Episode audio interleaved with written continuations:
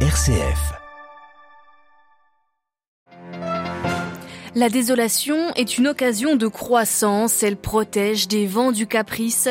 C'est l'enseignement du pape François lors de l'audience générale ce matin. On y revient juste après les titres. Missiles de fabrication russe en Pologne, il semblerait qu'ils proviennent du système de défense antiaérien ukrainien. L'OTAN est actuellement en réunion de crise. Moscou, qui nie être à l'origine de ce missile, salue ce midi la retenue des États-Unis. Au Brésil, deux semaines après la défaite du président sortant Jair Bolsonaro, une partie de ses électeurs veut encore y croire. Il campe devant le siège de l'armée. Reportage à suivre. Enfin, après deux échecs, la NASA a procédé ce matin au lancement de sa fusée Artemis, la plus puissante jamais conçue. Nous irons à Cap Canaveral en fin de journal. Radio Vatican, le journal, Marine Henriot. Bonjour, c'est sur une place Saint-Pierre sous la pluie que le pape François a procédé à l'audience générale ce matin. Poursuivant son cycle sur le discernement, François est revenu sur l'importance de la désolation dans la vie spirituelle qu'il a considérée comme une occasion de croissance. Il invite ainsi à affronter cette désolation avec courage et détermination. Les précisions avec Jacques Goll. La désolation provoque un ébranlement de l'âme, nous tient en alerte, favorise la vigilance et l'humilité et nous protège des vents du caprice, a indiqué le pape François. Elle est un moment important de la vie spirituelle et permet de faire face à soi-même, de s'écouter et de construire une relation sincère avec Dieu et bâtir une vie intérieure solide. Se non c'è un insoddisfazione, un po' di tristezza salutare, una sana capacità di abitare nella solitudine e di stare con noi stessi senza fuggire, car, a déclaré le pape, s'il n'y a pas un peu d'insatisfaction, une saine tristesse, une saine capacité à habiter la solitude, à être avec soi-même sans fuir, nous risquons de rester toujours dans la superficialité et ne jamais prendre contact avec le centre de notre existence. La désolation est ainsi une occasion de croissance. Le Saint-Père a exhorté à ne jamais prendre des décisions hâtives pour les regretter lorsqu'il sera tard. Avec du courage et de la détermination, il faut affronter la désolation en comptant sur l'aide de Dieu qui ne nous abandonne jamais. La prière est ainsi le remède que le pape propose pour faire face aux épreuves qu'elle génère. Jacques Goll, cette audience générale est à retrouver comme toutes les précédentes sur notre site internet vaticannews.va. François qui en a profité ce matin pour renouveler ses vœux de paix pour l'Ukraine. Il demande que toute escalade soit évitée. Les membres de l'OTAN actuellement sont en réunion d'urgence après l'explosion d'un missile en Pologne hier soir à quelques kilomètres de la frontière avec l'Ukraine. Il s'agit de savoir qui est à l'origine de ce tir. S'il provient de la Russie, cela peut être considéré comme une attaque envers un pays membre de l'organisation nord-atlantique et des conséquences peuvent être à craindre. Ce missile serait vraisemblablement de fabrication russe, mais pourrait provenir des systèmes ukrainiens de défense antiaérienne selon les premières conclusions. Du côté de Moscou, c'est donc le soulagement qui l'emporte à la mi-journée. Même Washington semble reconnaître que ce missile n'a pas été tiré par la Russie. Après de longues heures d'incertitude sur l'attitude adoptée face à la Russie, la situation semble se, calmer, comme l'attestent les propos du Kremlin. À Moscou, Jean-Didier. Dmitri Peskov s'est félicité de la retenue des États-Unis à l'évocation des missiles qui se sont abattus dans un village polonais à proximité de la frontière ukrainienne.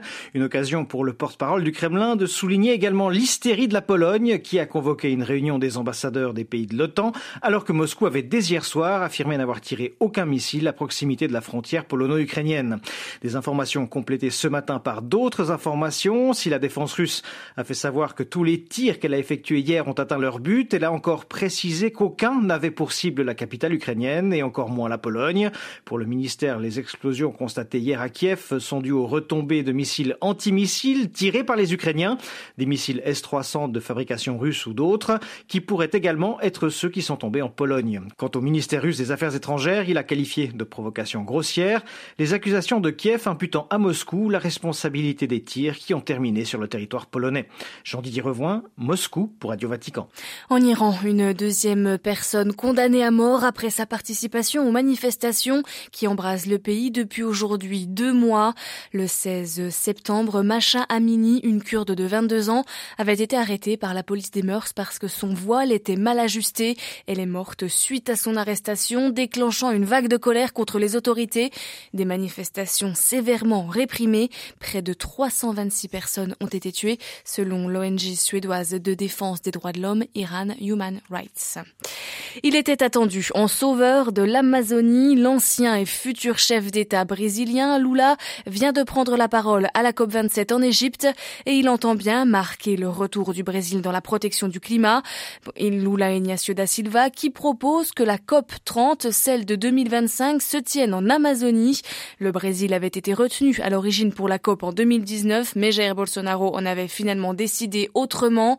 60% de la surface totale de la forêt amazonienne se trouve au Brésil et selon une récente étude, elle est déjà très fragilisée et pourrait se transformer en savane plus vite que prévu.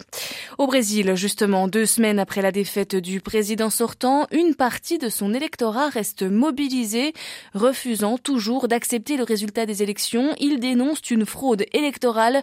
À Rio de Janeiro, des campements ont été mis en place devant le siège de l'armée.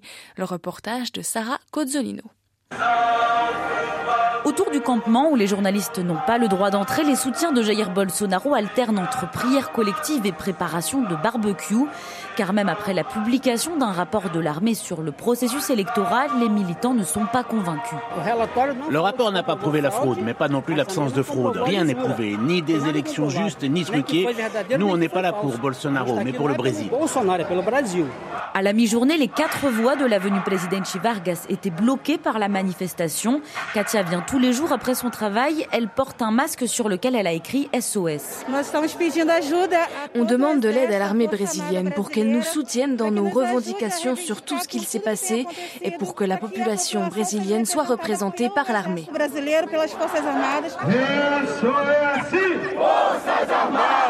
Les manifestants réclament une intervention militaire, mais rien à voir avec un coup d'État, selon Ricardo et sa femme.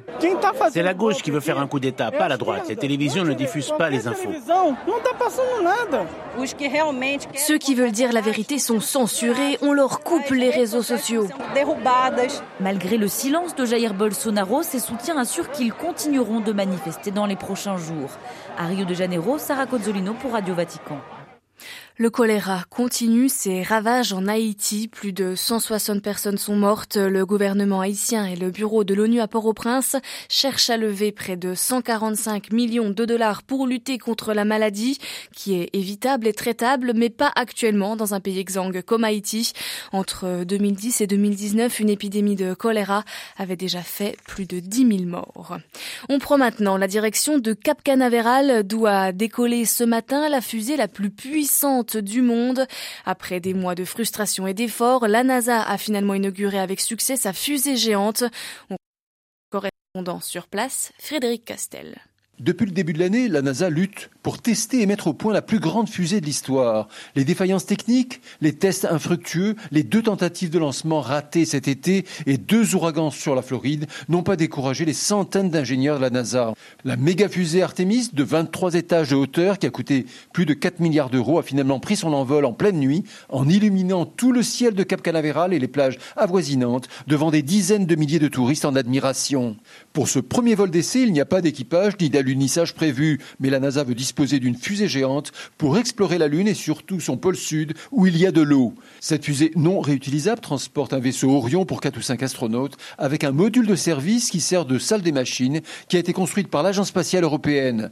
Grâce à une autre fusée pour allunir, actuellement en construction par la firme SpaceX, la NASA espère poser la première femme sur la Lune dans 3 ou 4 ans.